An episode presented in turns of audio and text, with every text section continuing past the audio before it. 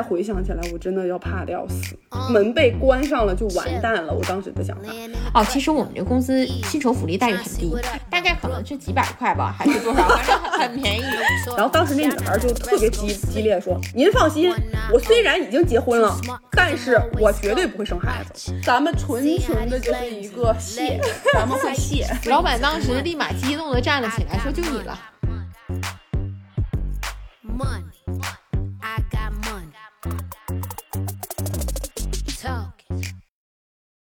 Hello，大家好，大家好，又到了每一周的啊，不对呀，每月每月的，我们是立志做月更的拖拉机们，比想象中快一点，感觉我们好勤奋哦。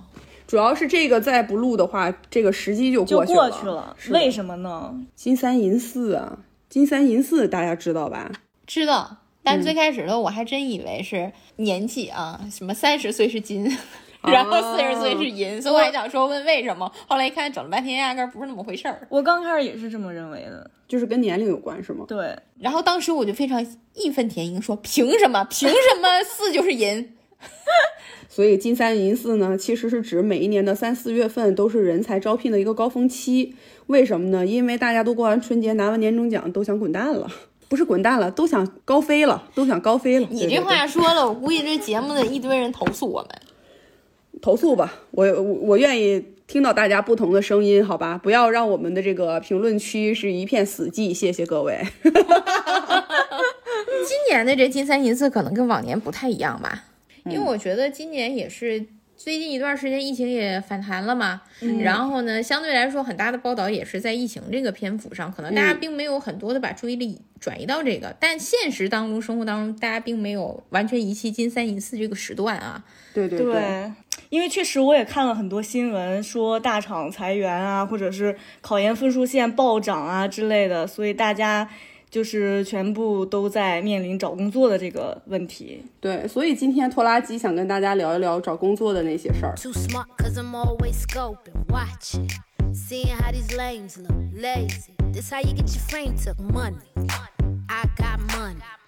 不过今天我们在座的聊的三个人，说实话，我们现在基本金三银四跟我们关系不太大了吧？我们从前找工作那时候那个事儿，大家好像还蛮历历在目的啊。嗯，首先第一个可能就是校招了吧？对，我们自己作为应聘者的时候的校招和现在的校招，你们觉得有什么比较大的差别吗？因为我不知道哎，我不知道现在的这个校招有什么区别啊？那你们以前的校招呢？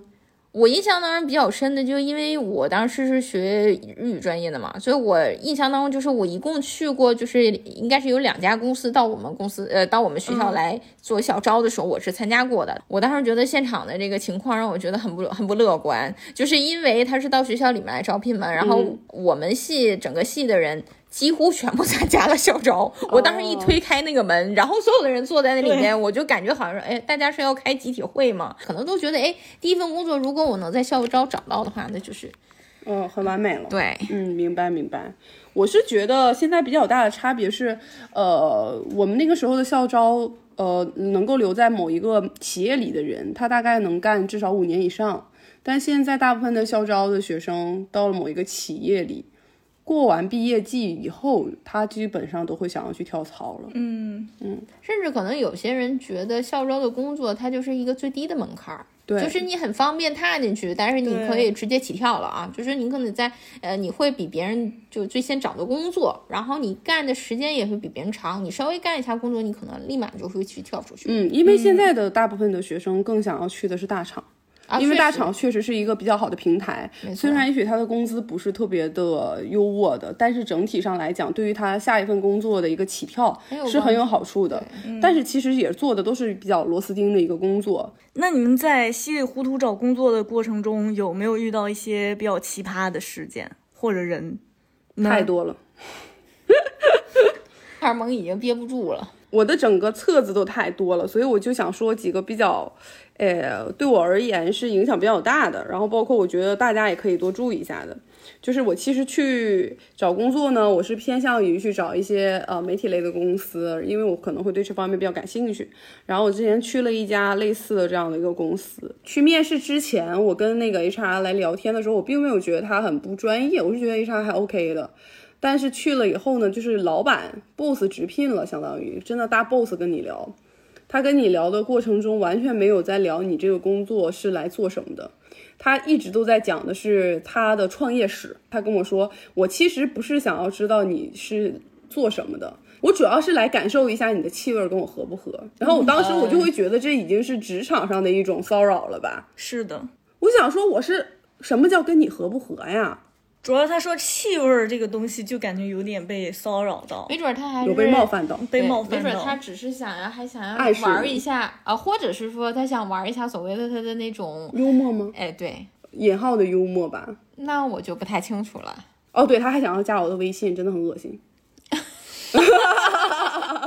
也许他只是想跟你更多的谈谈工作就是对，只是更想跟我谈工作是吧？对我觉得是还有一个原因是我当时真的是忘记说去查一下这个公司它的一个信息了，而且我看到那个大厦也是比较正规的一个大厦，我才去的，没有想到还是踩到雷这样子。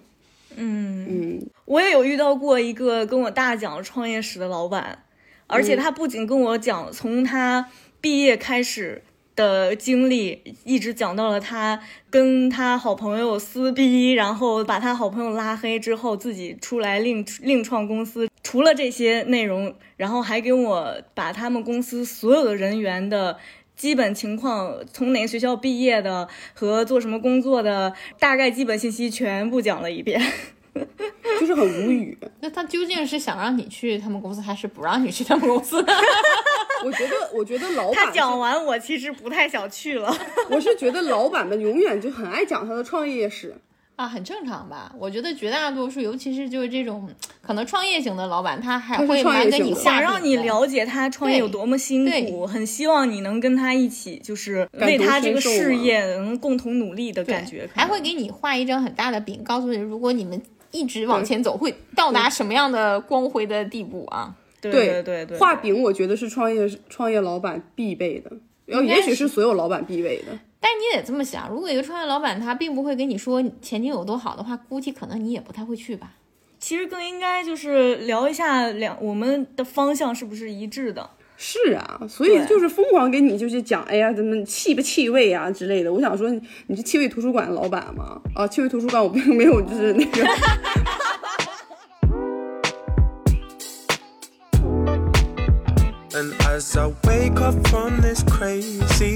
还有一家公司是媒体类的公司，等到我去了那家公司以后，那个老板让我等了有超过半个小时。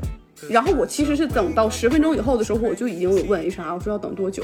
然后那个 HR 就说那个老板在开会。我想说，那开会有延迟是情有可原的。那我想说，我再继续等。他就给我发了一个那个公司的那个宣传册，然后一直让我看。对，然后我看的就是感觉好像是我在想，是难道有时间考题还是怎样？然后我就把那些艺人什么的，就是背的都快滚瓜烂熟了。后来吧，就又让我继续等待半个小时以左右以后呢，就会叫我进去面试。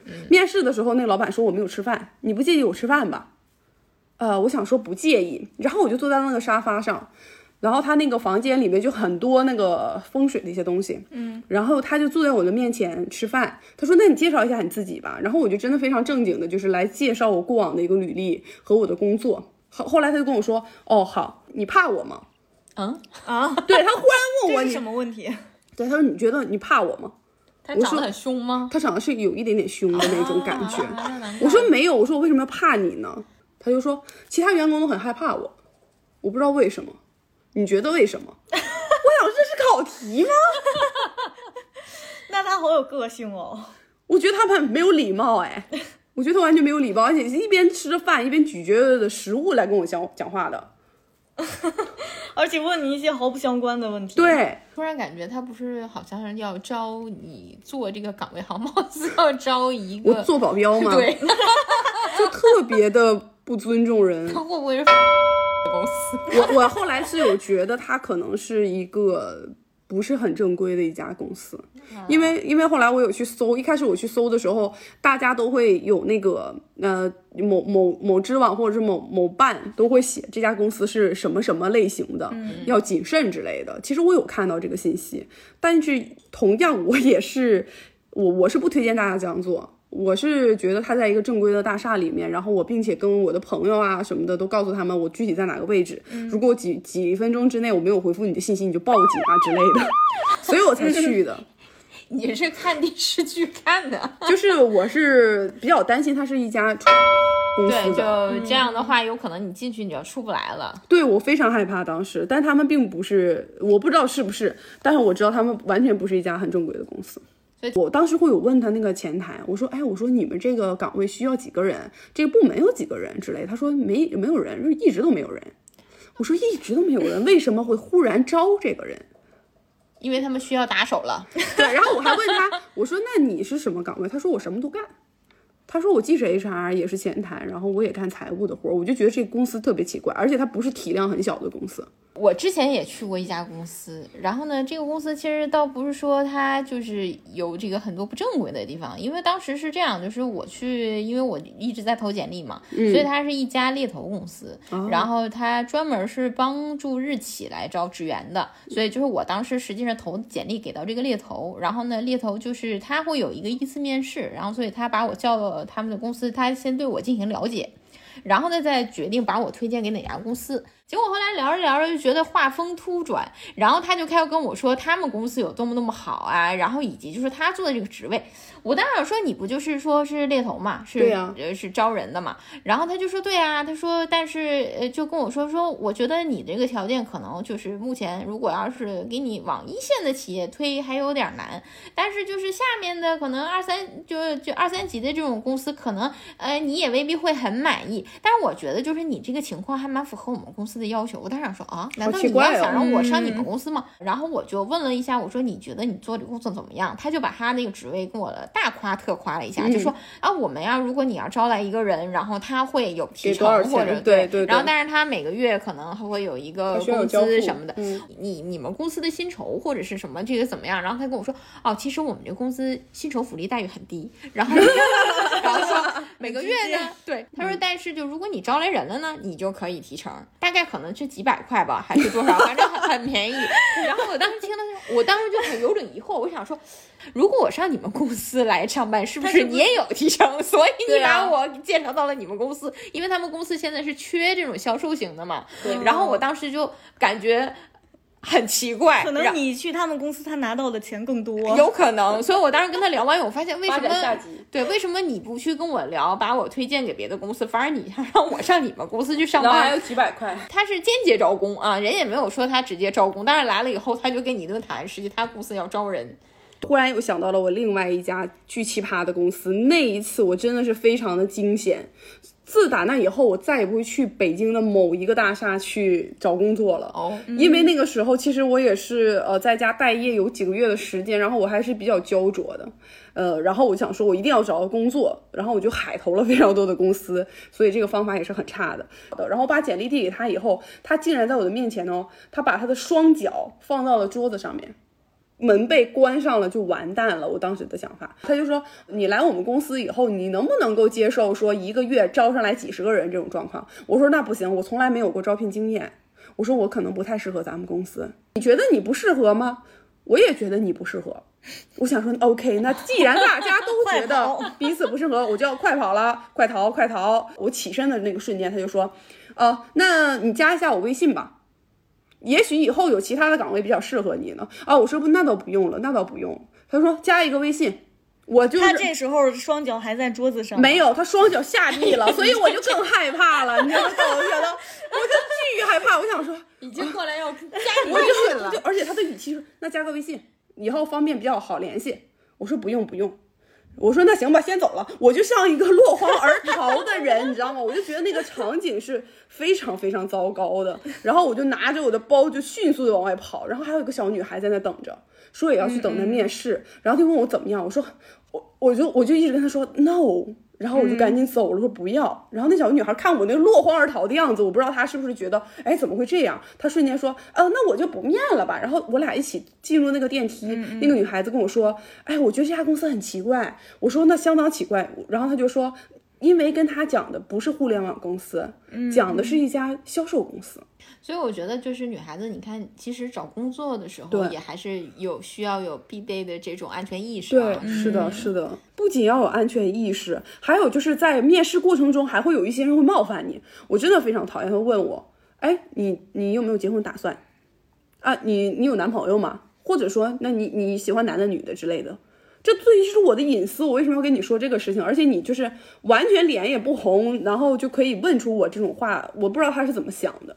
我曾经面试过人的时候，那个女孩也是刚毕业，然后呢，我们不会问说你结没结婚什么的，然后我们那个公司的那个业务部负责人特别直接说，呃，我们公司那个就是也有比较好的那个产假的这个待遇。然后当时那女孩就特别激激烈说：“您放心，我虽然已经结婚了，但是我绝对不会生孩子。”我后来知道了另外一个八卦了，就是他虽然没有被我们公司录取，他被我们的竞品公司录取了。呃，她入职了不到两个月就怀孕了。所以说这句话其实都是违背内心的。嗯，因为公司也比较担心说你会不会有一些呃欺诈行为。对，嗯，不好说。嗯，正常的这种女性的，就是应该是待遇和福利，其实按原理来讲，不应该用这个来衡量。我也觉得我也觉得。啊，对，应该入职什么的。但是我觉得很多公司就真的是很直白的来问这种问题。对，他其实很大程度可能会隐瞒，亦或者是说他也会就是说像刚才那个似的，立马表表态啊，说我不要我不想生孩子之类的这种。就真的很经常不得不说一些违心的话。但是这个其实是大概五年以前的一个工作的状态，在我现在的工我昨天你昨天就被问到，对，我就说违心的话，因为他问我说，就是因为我也说我就是自由职业者嘛，哦然后他就问我说，那你现在为什么想要找一份工作是在职的状态呢？我说我想开阔一下我的视野范围，就是我想要接触更多的东西。他说：“那你想最想要接触哪块儿东西呢？因为他们公司是做旅游的。我说、嗯我最想要接触一下旅游行业。一听就是很假，有没有？没有很假，没有很假。呃，你做到了，就是 呃，根据公司的一个需求来回答这个问题了。对，real 是不是一件好事？嗯，你觉得呢？嗯，我觉得看个人选择吧。我现在作为就是去招聘的人，我听到的答案，我觉得都是很不 real 的，因为我是 都是有美化的，都是有美化的。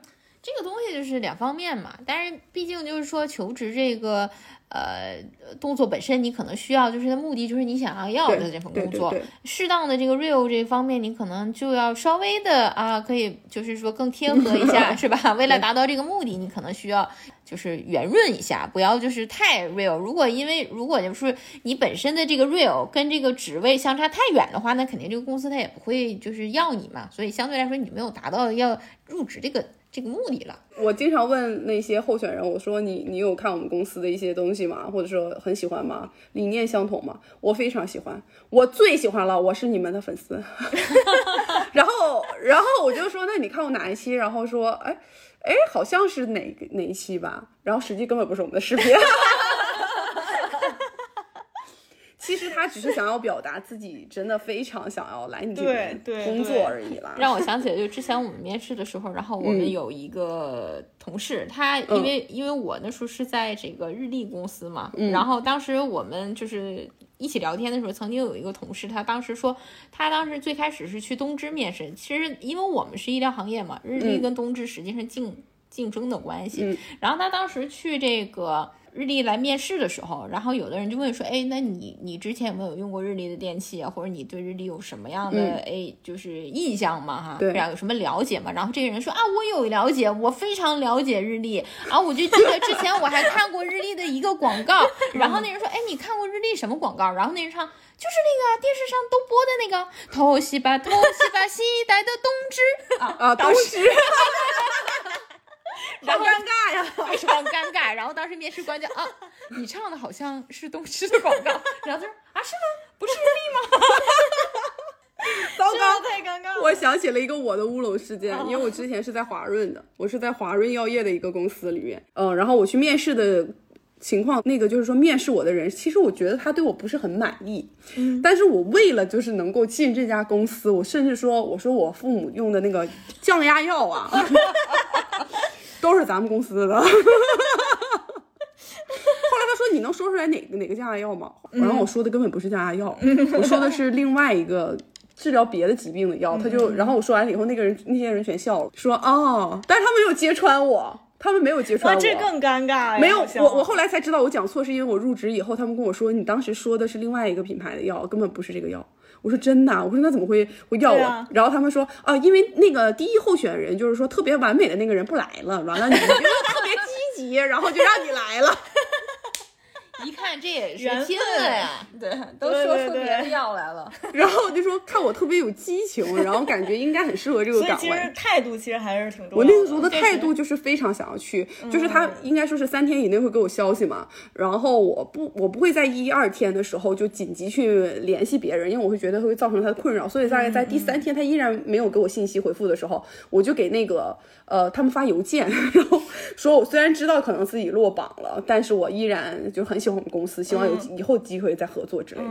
然后大概在第五天的时候，我真的拿到了他的 offer 了。哦，对，你你说这个就是发邮件的时候，我好努力忽然又想起来一件，就是你的邮件事件。曾经我有一次，就是因为我太想要去一家公司了，就是太想要去参与他们制作的项目了，嗯，然后我就每天发一封邮件。就是每 天发一封邮件，我觉得他这样就能记住我。但是我发完之后，他从来没有回复过我。他看了，然后过了半年之后，嗯我在某一个招聘软件上，我又去跟他聊了。嗯嗯他说，然后就聊了几句之后，然后他说，哎，我好像记得你。他说你当时好像一直投简历来着。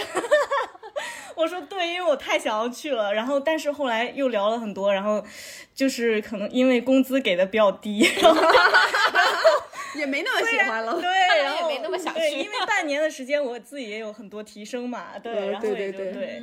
哎，你这么一讲，我也给某一个公司疯狂发过邮件。啊，我好像好像还听说对啊，但是这里面不能讲它是哪家公司，因为我非常喜欢他们公司，然后就疯狂给发，但是那个 HR 从来没有回过我。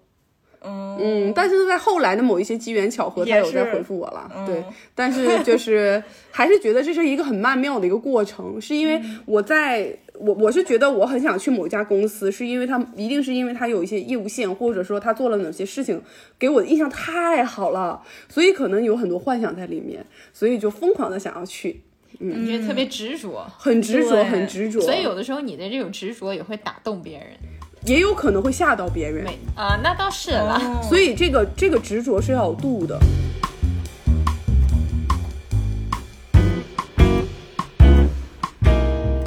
我印象中比较深的就是我在面试就是一家这个公司的时候，因为当时是前期就是肯定日语面试已经结束了嘛，结束了之后，然后当时在座了有几位老板，我当时那个招那职位其实相当于是商务助理，然后但是也涉及到是主主要是跟那个销售部打交道。这个时候销售主管想了半天，瞅了瞅我，然后当时只问我一句话说：“你能喝酒吗？”我说哦还行，然后当时我们那老板说哟还行还行，就是代表能喝的意思啊。行了，我的问题完了。啊，就是说需要你应酬喝。酒，我说啊，我说咱们这个职位还需要就是喝酒吗？或者是说我经常有应酬吗？然后老板说那倒也没有了，呃，也就是说一一周七天都得喝，不至于。七天喝六天啊，吧。他说一个月偶尔有一两回吧。他说，但是就是说，既然你说了，就是说你你喝酒没问题，你说还行，那就代表你能喝，因为一般不能喝酒的人都会直接说哦不太能喝酒。他说，所以我没有问题了。然后呢，就是我后来入职之后，我就是听啊、呃我们这个主主管还有我们那个副总以及就是就是相关人员说啊、当时这个问题其实还挺重要的，就是可能直接取决了于我入职其中某一个 Oh 因素。所以你入职之后有去应酬吗？我我们没有就是外部应酬，很大哦程度都是就可能因为你每个月会有大学经理会，那大学经理来的时候呢，我们会有这种聚会的场合，但实际上。根本没有，就是非得逼你喝酒的情况、嗯那还挺好啊，只不过就大家其乐融融，那能喝就多喝点，不能喝就少喝点，这个问题倒不大。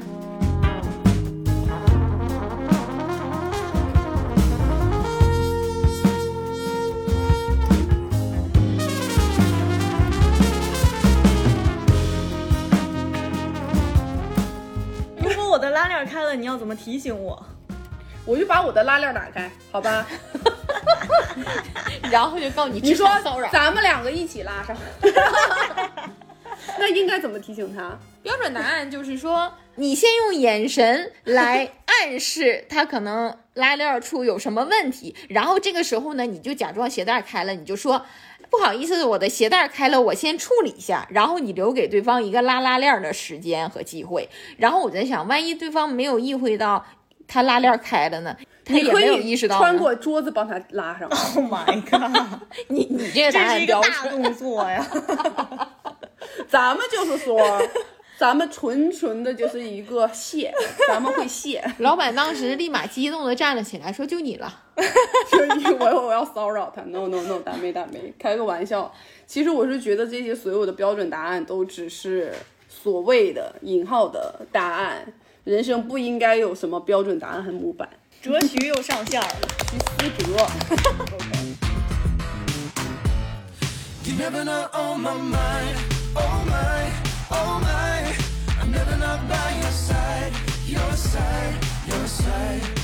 现在我们三个当中有两位身份转换了。有一个是资深 HR 了，有一天天要位面试别人。所以你们两位就是作创投的老板就很爱讲他的创业史这件事情。那不是我，不要指我。哎，就是我呢，作为一个应聘者，我就很想知道二位作为招聘者的角度，什么样的人能让你们就是印象深刻，而且就是在你们的眼中脱颖而出？嗯，我从 HR 的角度来讲的话，其实就是我每次看会看很多很多的简历，嗯、呃，每天要刷大量的简历，包括很多候选人。我是觉得在简历里面嘛，呃，你可以放照片，但不要放很非主流时期的照片，不要放过分生活化的照片。证件照的本身它就是相对比较符合一些啊，相对说正式的场合，对啊，所以就是你在证件照照证件照的时候，基本上也会要求，比如说你穿白衬衫呐、或者是什么，它对着装也有一定要求，所以相对来说是一个比较。正式的呃对正式的一个照片，然后通过这个照片呢，也比较适合就放在我们这个简历上啊，因为毕竟是投递给公司的，相对还是需要一点正式的感觉。对，因为我看过非常多的那一种，就是好像是大概在十年前拍的照片嘛，就是很非主流时代的那种感觉。呃，一个是观感上不好，还有就是像素是极低的。其实也许不放也 OK，因为我们不是说一定要你的简历里面有照片，但如果你要放，至少我是觉得你也要尊重你自己的这份简历。没错，我之前收到的简历有那种，就是本身简历的格式里会有一个小的可以放照片的地方嘛，但是它并没有放，他就在这个邮件的后面附带上附件，带上两个自己，比如说 什么爬山啊，什么到什么风景区拍的照片，我就觉得很匪夷所思。哎，我好像之前也听说过这种事情，但我现在基本上收到的简历不太会有这样子。你要一目了然的将你非常重点的一些项目，或者说一些经验，或者是技能，最好的突出出来。呃，好多都已经毕业了三四年的，就是一些候选人，他的简历里面第一栏最重要的，竟然是在大学期间做过什么团支书之类的，哦，对，就完全是背道而驰，完全不要打妹。还会写什么在学校期间什么艺术团，然后什么获得二等奖。种应该就是刚毕业的学生会写的，不是不是，我是看的简历都是已经工作了好几年了。其实说实话，如果你有工作经验，这个我们当然建议你是写你在上一家公司或前几家公司工作的时候，你都做了些什么。我不想看你上学的时候还干嘛，那个艺术队什么的获得二等奖，这个对你没有任何帮助。或者说，你可以在备注里面稍微写一下，你就是说，也也许你没有过什么什么样子做做 leader 的经验，但是你组织过什么什么也 OK。但你整个放在你这个简历当中最重要的那一趴就很很奇怪了。然后很多人其实已经换了两三家公司，但他完全不写，我觉得这个就是对你自己简历是其实挺不尊重的。还有就是那一种把时间写错了，有我我还收到过简历写到就是说我离职日期是二零二三年。我想说，哎，现在不是才二零二二年吗？就是这些小的细节，在我我是觉得在 HR 看到的时候，会觉得你这个人也太马虎了。所以就是简历，其实这里面就代表以前就说简历就是你的第二个门面嘛，因为这个公司想要让你是否来面试，第一个就对呃不是看见你本人，而是是看见这张简历，内容完整，然后言简啊，就简洁，比较干净，甚至细节方面排版就没有任何错误。我觉得这个是一个简历就是最基本的一个几个点。但是你们两个的身份其实并不是特别相似的，一个作为 HR 和一个业务负责人的角度，这两个角度有什么区别吗？从稳定性上面可能有比较大的区别，哦还有用人成本上等等。对嗯薪酬上，我觉得这是最主要的一个区别。嗯嗯嗯嗯，因为就是说，本身比如说作为业务呃部门的主管的话，他肯定会考量，就是说他希望他招那个人最大程度上能够满足他的这个业务的需要对啊。但是就是说，满足业务需要的这个基础上，就是说这个用人成本如果太高的话，这个公司肯定也不会就是呃、嗯会答应。所以其实 HR 是给出了一个用人的成本的范畴。嗯，对，所以我觉得可以在这个事情上，我我还蛮想跟大家聊一聊我遇见过的那些候选人还有点奇葩的事儿。就是真的不得不去让他做一个小作业了，就是剪辑，就是真的是很小作业。我说你就是剪一个三十秒以内的就好。然后那个人说完全没问题。后来他就问我，我应该用什么软件剪？我说你平时用什么软件，你就用什么软件，不管是 PR 还是什么的。嗯，他说那个叫 Premiere。啊，我说好的，好的，我说好好，嗯，纠纠正我，我觉得我不专业了，我说 OK，我说那两天的时间剪个三十秒的完全没问题吧，因为我素材量巨小，就几几个小短片，嗯，两天以后我有去问一下，我说你好，咱们作业有没有写啊？就是做完呀，我说那个方便给我看一下吗之类的，他说您哪位呀？就是问我你谁呀、啊？我说我是哪哪哪儿的那个什么什么，他说哦，就结束了。然后我发现他把我删了。可能哎，可能他就根本就不想要做这个作业，因为我曾经有接到过，也有接到过很多就是让我做作业的，嗯嗯嗯，然后他发过来那个，我会觉得很弱智，然后我就非我就能知道我去了这家公司之后我会做什么样的工作，然后我就会选择无做视。对，因为就如果他问我的话，我就我就会跟他说，如果他不问我，他可能也就忘了我这个人了，因为他毕竟是一家非常大的公司，嗯，对，我们他应该也不 care 我，对，那个也是的。因为他确实后面也没有问过我。哦，然后还有就是我去面试的那家工作室，嗯，然后我当时不知道去了要做作业，嗯。因为我想的就是面试完大概了解完情况，然后我然后我就可以回家了，嗯，而且那个地方离我家还非常的远，然后我就起个大早过去，然后坐了两个小时的地铁转公交车什么乱七八糟的，然后到了那里，嗯，聊了就是跟 HR 聊了不到不到五分钟。然后他就说好，那我们可以现在先做个作业嘛？现场做作业，现场做作业，现场做题。我说好像可以啊，我以为是非常简单的一个东西。嗯然后呢就开始了，然后就让我看了一遍素材，然后就开始剪。他说你可以大概剪一个粗剪，然后让我们的导演看一下子。我说。好，我也只能硬着头皮，因为我毕竟大老远过来，我不能这么草草了事，对吧？然后我就说，那我就剪，嗯，结果就从早上一直剪到了晚上。对我有记得这件事。他给了我是两三个小时的素材吧，是一个纪录片的素材，然后还是藏语的那种素材。然后虽然有字幕，但是听起来确实也还挺费劲的。嗯，剪起来确实你也是需要去捋一些它的故事线呀、什么的，去摘摘取一些信息什么的，所以也还是挺有难度。我觉得半天其实已经很有难度了。对，后来你去那家公司吗？反正反正我做完了，但对他没有去。对，因为太远了，然后我就没去。真的非常非常远，我有印象深刻。当时好像我也是待业吧，我不记得了。我有问小七，哎，我说你还没结束？他说我还在做作业，我都晚上了。我说，哎，我说我吃完晚饭了，还没有。他说快做完了。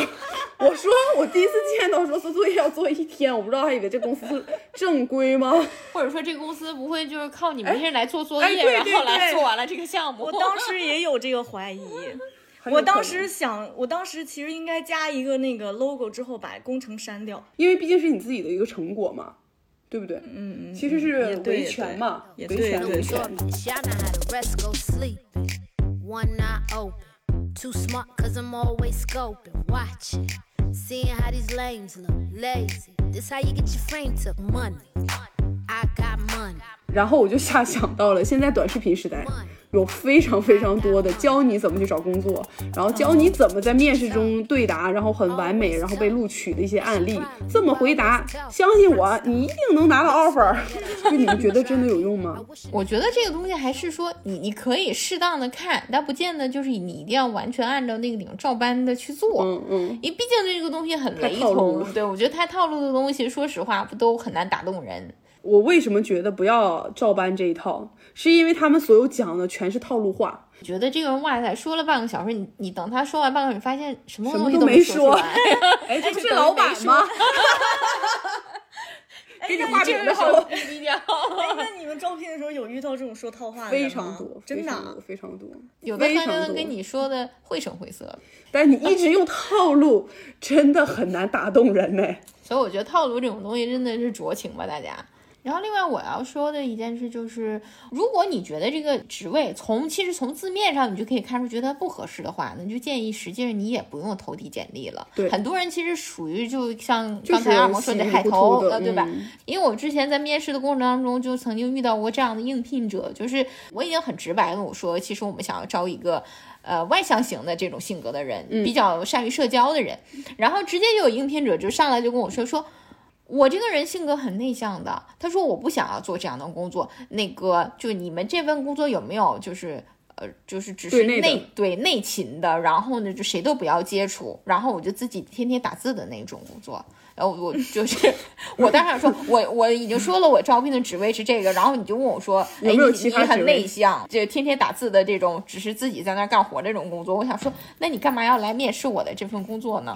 他意思就是说我是这样的，你们公司有没有适合我这样的工作？对对对，还是大家就是找工作的时候少一些滤镜也会比较好一点。对，而且就是说，实际上你在跟这个呃面试官啊，就是对答的时候，就比如你回答他的问题，或是你问他，然后你听他给你讲解问题的时候，你就可以了解出这个公司他想要的是一个什么样的人。然后我不管是你，你比如说你是出于就是刚才所谓的润色也好，或者是说你可能哎稍微美化一下自己也好，然后你去赢得这份工作。但首先你要知道的是这家公司招的是什么样的人，这样就更有利于你得到这个职位。对，就是更多维度的理解吧，就是去面试的时候可以站在招聘者的角度想一下，可能更有利于你的面试。除了祝大家找到心仪的工作以外，还有就是一定要注意找工作的过程中要注意自己的人身安全，不要盲目的去透露自己更多的个人信息，保护好自己。希望这期节目呢能给大家带来一些帮助吧。不管对你们有没有帮助，欢迎大家来留言分享你们在求职过程当中发生的那些事儿。所以我们下期再见喽，拜拜。All my life I had to grind and hustle. I had to work like Kobe just to shine like Russell. They say, glad you made